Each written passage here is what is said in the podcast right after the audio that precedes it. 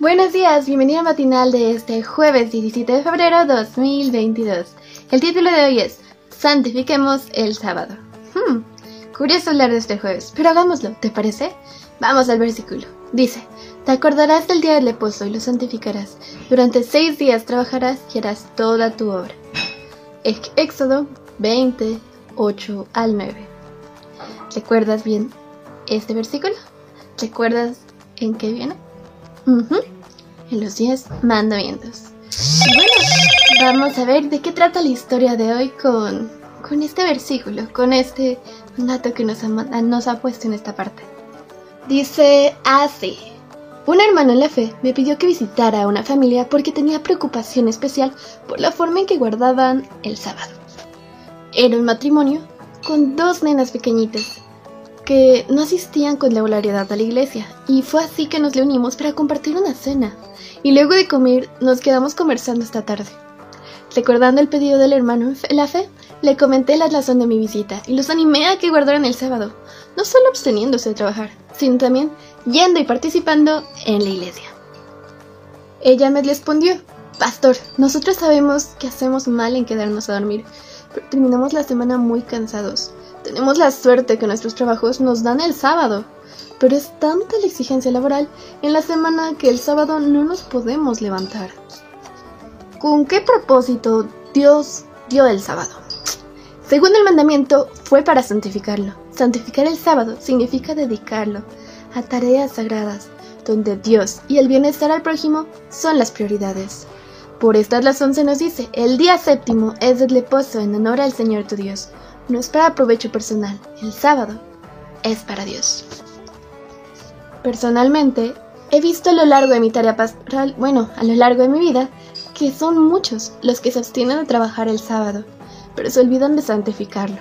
El hecho de no trabajar, pero dedicarlo a mirar televisión, salir de pesca, realizar algún deporte competitivo o dormir para recuperar energías, no es precisamente santificar el sábado.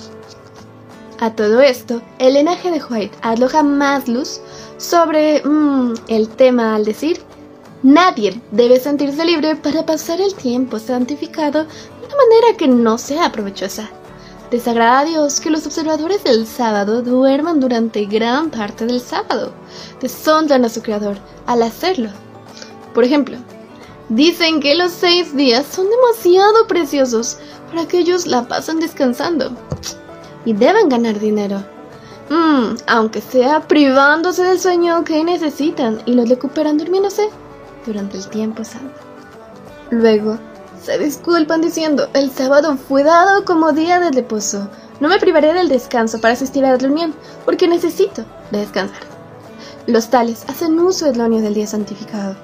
En ese día deberíamos interesarnos especialmente, bueno, en sus familias, eh, a nuestras familias, deberíamos motivarlas a observar, a hacer uso de este día, pero de un uso diferente.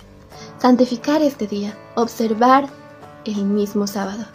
Consagrarnos en la casa de oración con los pocos o con los muchos que asistan, según sea el caso.